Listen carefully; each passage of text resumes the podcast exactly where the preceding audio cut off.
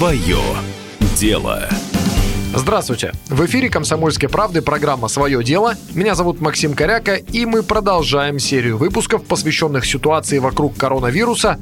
И сегодня мы вновь сделали для вас подборку бизнесов, которые не потеряли, а скорее наоборот, приобрели, пошли в гору или даже взлетели благодаря пандемии, карантину и прочим последствиям вируса.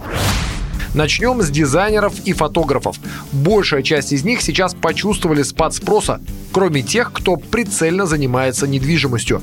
Во время подобных кризисов продать недвижимость становится сложнее, а значит услуги, связанные с созданием портфолио, приобретают дополнительную ценность. Недвижимость в такой период многими рассматривается именно как инвестиция, а значит для продавца как никогда важно создать инвестиционно привлекательное предложение.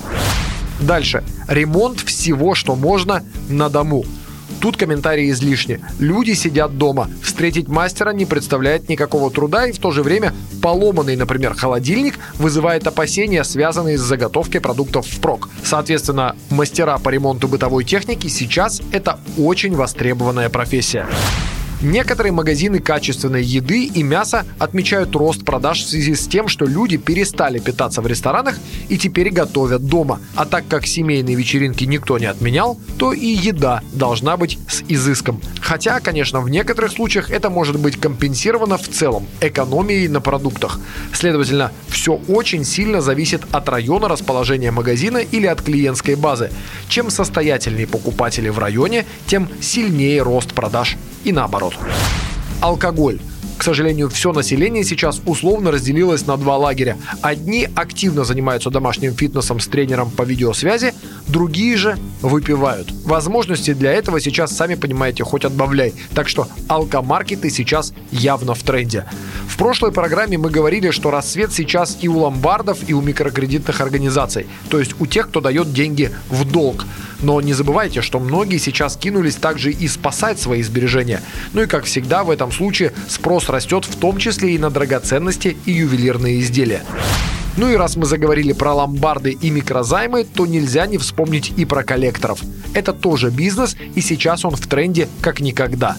Хорошо вверх пошли продажи у магазинов, которые онлайн с доставкой торгуют товарами для домашнего рукоделия. Здесь же и все, что может заменить стандартный привычный отдых, такой как путешествия, спортзал, туризм, кино и прочее.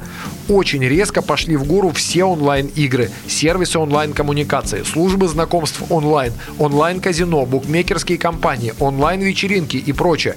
Почувствовали волну сейчас и все доски объявлений. Продажа новых ИБУ вещей и электроники – это, во-первых, во-первых, способ купить товары по сниженной цене и в связи с массой свободного времени все большая часть людей интересуется ассортиментом в этом сегменте, а во-вторых, это еще и просто необходимость в экономии средств у населения.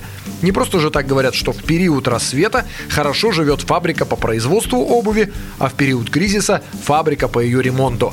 На всякий случай добавим сюда еще и брендовые секонд-хенды. Кстати, абсолютно свободная у нас ниша, при этом очень популярная в некоторых странах.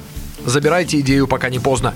Ну и последнее, что успеем упомянуть, это недорогие практические курсы обучения и повышения квалификации, позволяющие сравнительно быстро заработать в той или иной области или в принципе сменить профессию за несколько месяцев.